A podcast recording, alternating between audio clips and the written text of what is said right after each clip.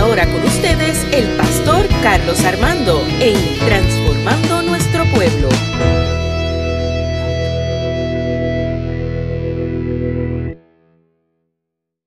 Somos la Iglesia Evangélica Unida de Caguas.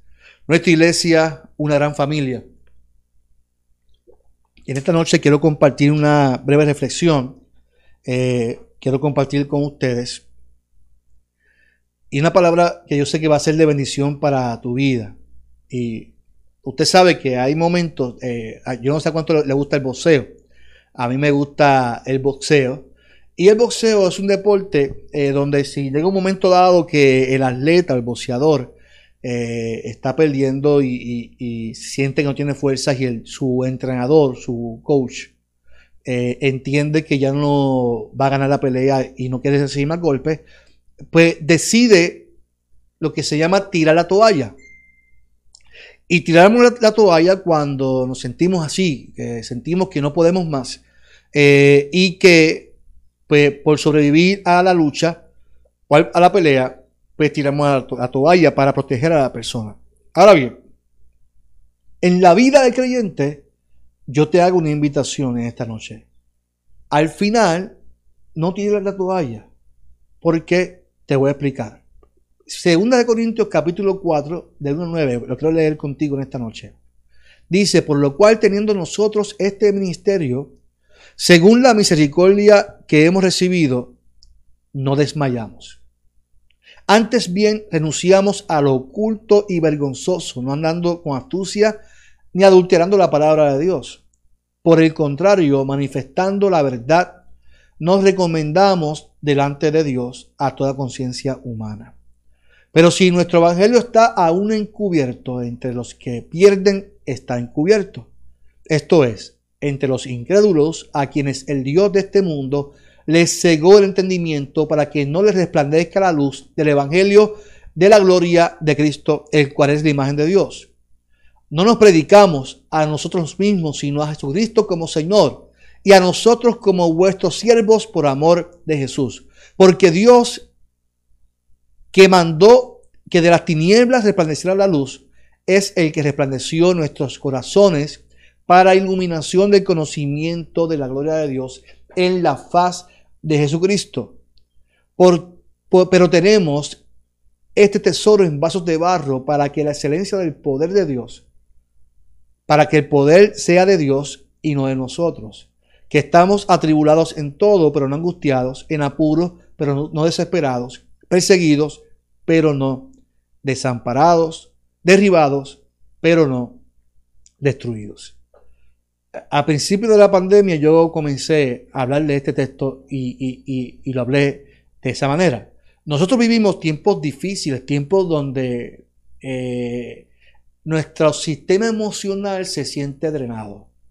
Eh, y estamos ahora mismo muy expuestos a lo que es eh, que la gente nos vea y que la gente nos, nos comente y cuántos likes nos da nos dan las personas en Facebook para ver si somos efectivos o no somos efectivos. Yo tengo que decirte algo muy importante en esta noche. Por, lo que nos corresponde a nosotros como Iglesia Evangélica Unida, eh, no hacemos las cosas para vanagloria, para nuestra. Nosotros no, hacemos las cosas para gloriarnos. Todo mensaje, todo lo que estamos haciendo desde para los niños, lo hacemos para que Dios se glorifique y que Dios sea, eh, que Dios sea en la vida del ser humano. Así que eh, dice el texto que no, hagamos las cosas para, para la gloria nuestra o para la gloria nuestra, sino que lo hagamos para la gloria del Señor. Y yo creo que hay, hay un punto importante porque yo, eh, yo mi, profesión es trabajo social, yo trabajo en la conducta humana. Y el ser humano siempre necesita el respaldo o el estímulo de otras personas. Eso es normal en la vida del ser humano. Eh, eh, necesita siempre el estímulo que le digan que bien lo estás haciendo. ¿Cuánto, ¿Cuántos likes me dieron para sentir que lo hice bien? Eh, necesito ese, ese mensaje positivo de las personas y eso es normal, es normal en la vida del ser humano. Es parte de las necesidades fisiológicas del ser humano. Ahora bien, cuando hablamos de la vida del creyente en Cristo o del Hijo de Dios, el que, el que ha comprendido la palabra del Señor, Aunque entendemos que hay una necesidad fisiológica, entendemos que lo que necesitamos más que un espaldarazo o una palabra de aliento, nosotros necesitamos a Dios en nuestro corazón. ¿Por qué yo digo esto? Porque cuando tenemos a Dios en nuestro corazón, el ser humano no necesita que alguien te estimule, porque después que tengamos a Dios en nuestra vida, con eso es suficiente. Con eso podemos entender que lo que hemos hecho, lo hemos hecho para la gloria del Señor. Y ahí es que yo voy en esta mañana. Muchas veces nosotros hacemos las cosas sin entender lo duro que es el camino del Señor. Dice Pablo que entendemos, pero tenemos este tesoro en vasos de barro. Así que nuestra vida es un tesoro que está en vasos de barro que se va rompiendo y que se va formando en el transcurso de nuestras vidas. nuestras circunstancias nos están formando. Nuestras situaciones nos están formando, nuestra crisis nos están capacitando. Todo en la vida nos está formando un carácter para que entendamos que la gloria y todo es de Dios. Dice Pablo, para que la excelencia del poder sea de Dios y no de nosotros. Y él afirma que estamos atribulados en todo, pero no angustiados, en apuro, pero no desesperados, perseguidos, pero no desamparados, derribados, mas no destruidos. En la antigüedad era común guardar tesoros o riquezas en vasijas de barro cocido. Así que eso era normal utilizar lo que es el barro. Pero si miramos la Biblia constantemente, Dios nos compara a nosotros con el barro. Jeremías, como otros libros, habla de aquel alfarero que da forma con ternura a esa vasija de barro.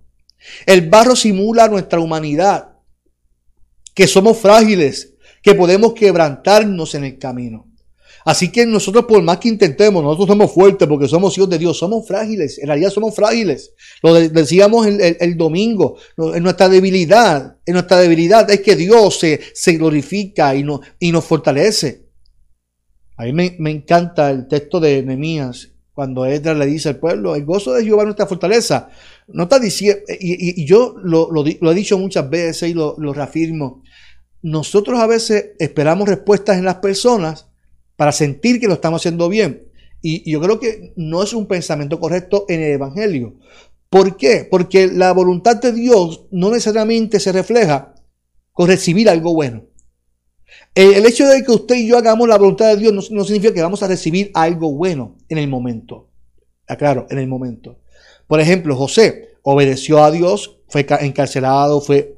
Eh, eh, Job personajes bíblicos que han hecho la voluntad de Dios, han hecho lo correcto y no necesariamente recibieron en el momento lo que se esperaba. Así que por eso uno no puede hacer las cosas para, para eh, recibir en el momento, para que alguien te diga, qué bien lo hiciste. nosotros somos seres, los seres humanos, esperamos respuestas momentáneas. Y esa es nuestra humanidad. Somos barros, somos frágiles ante Dios. Así que no importa cuál sea tu ministerio, cuál sea tu situación, tenemos que entender que lo que tenemos se puede quebrantar, porque todo está guardado en este barro frágil que se puede romper. La pregunta que vendría sería, ¿por qué? Pablo le dice a los Corintios que estamos atribulados en todo, pero no angustiados, en apuro, pero no desesperados, perseguidos, pero no desamparados, derivados, pero no destruidos. Así que yo te pregunto en esta hora que cualquier que sea tu ministerio o tu situación, o lo que te estoy diciendo en esta noche es que nosotros somos frágiles, somos sensibles, pero nunca nos rendimos, nunca nos amilanamos ante las adversidades o situaciones de la vida. ¿Por qué? Porque podemos sí sentirnos, sentirnos derribados, pero nunca destruidos. Así que el ser humano puede fracasar. Sí, hay, la gente me diga, los cristianos no fracasan. Oiga, si usted no fracasa, usted no es un ser humano. ¿Cuántas veces hemos fracasado? ¿Cuántas veces hemos intentado algo? ¿Cuántas veces lo hemos intentado? Pero lo importante es intentarlo y volver a intentarlo porque en algún momento Dios va a abrir camino donde no, donde no se pudo abrir. Así que sí podemos fracasar y podemos caer, podemos sentirnos que no podemos más. Y qué bueno que podemos decirlo y que podemos decir que somos humanos y que podemos fracasar. Ahora, ante nuestra realidad e y humanidad, podemos decir que aunque estemos angustiados, aunque estamos atribulados, no estamos angustiados. Aunque estemos pasando una tribulación, no estamos angustiados. No le vamos a dar la oportunidad al enemigo que nos, nos, nos meta cosas en la mente y, no, y, la, y que la crisis tome más control de lo que tiene. Por eso no nos desesperamos. Por eso, por eso entendemos que Dios está siempre a nuestro, a nuestro lado. Por eso utilicé la analogía de, los boceadores.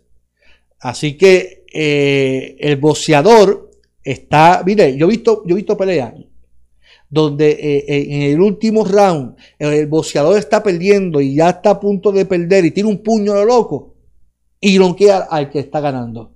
¿Y quién ganó? El que estaba, el que estaba destrozado. Pero no se rindió y ganó la pelea.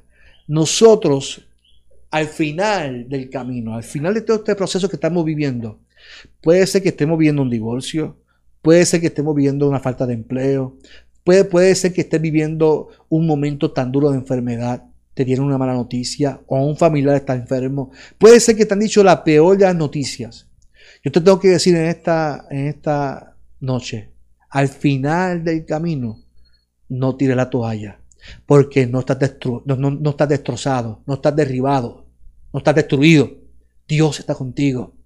Así que lo que está diciendo Pablo a los Corintios es que el camino no es fácil, es difícil. Que hay que luchar, que hay que pelear la batalla de la fe.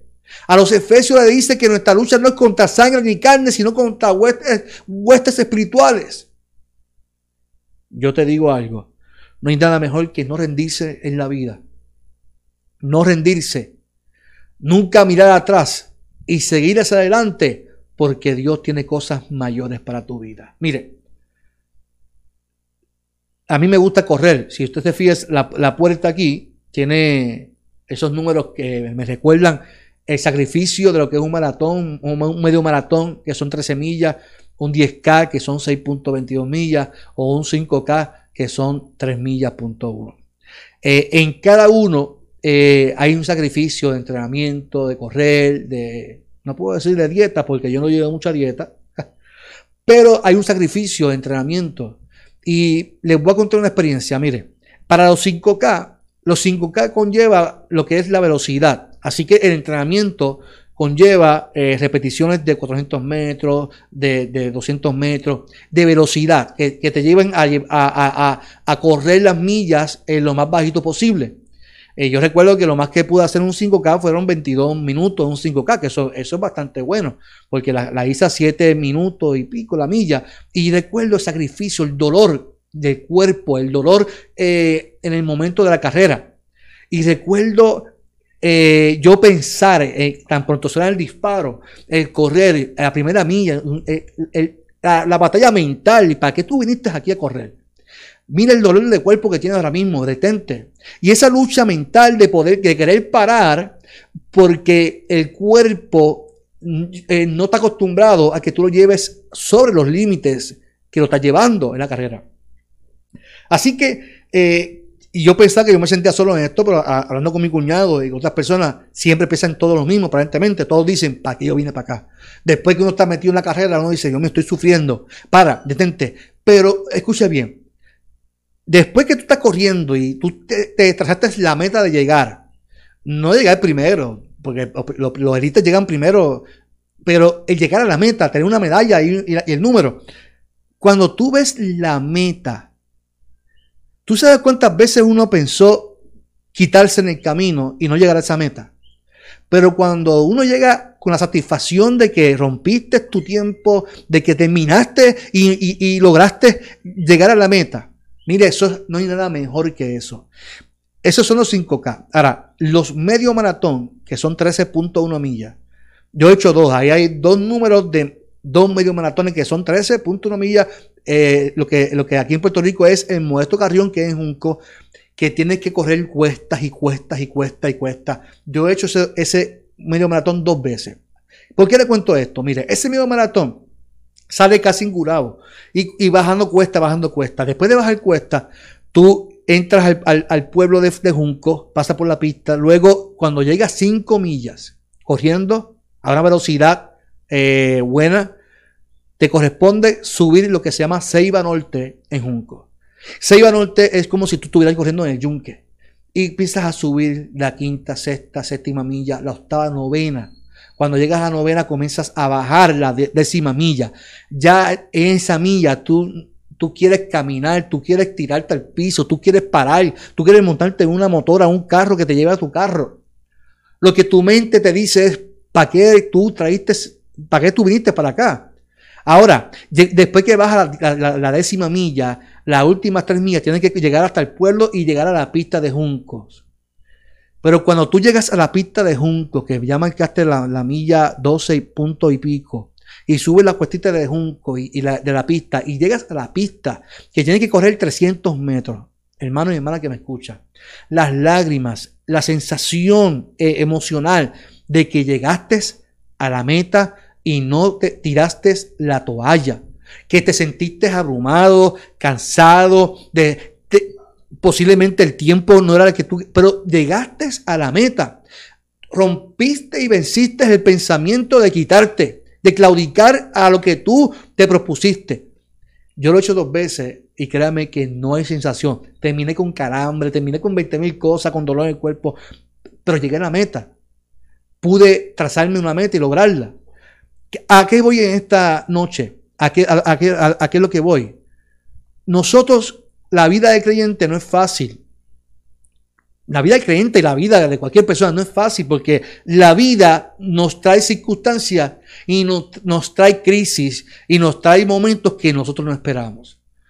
Y Pablo establece que esas, esas, crisis nos pueden angustiar, nos pueden desesperar, nos pueden, nos pueden destruir, nos pueden, nos pueden intentar destruir. Eso está en nosotros. Si nosotros trabajamos para glorificar el nombre del Señor. Yo quiero decirte algo, cuando tú te propones algo para glorificar el nombre del Señor, tú vas a comprender que en la vida hay obstáculos que simplemente tú los vas, los vas a, pasar por encima y te vas a dar cuenta que no fuiste tú, que es que Dios estuvo contigo. Hay momentos que tú vas a decir, yo no sé cómo yo sobrellevé esto. Es que no fuiste tú. Es que lo hiciste reconociendo que Dios es el Dios que te, que te lleva y te guía. Yo quiero decirte algo muy importante. Lo que tú haces hoy, hazlo para glorificar el nombre del Señor. ¿Por qué? Porque no va frustración. Cuando tú vives la vida para glorificar el nombre del Señor, no hay frustración que valga de que alguien te diga eso no, ah, pues tú lo haces para, no, no, lo hiciste para glorificar el nombre del Señor. No hay frustración y no hay momentos para claudicar, no hay momentos para renunciar. Si tú estás pensando renunciar hoy a lo que Dios te propuso, Tienes que eh, reenfocar tu camino y entender que es Dios quien te llama y Él merece toda gloria y honra. Hazlo para Él. Hazlo para entregar su, tu vida para Él. Y Él te dará la fuerza para no tirar la toalla y llegar a la meta en el nombre poderoso de Jesús. Hoy yo te invito, te invito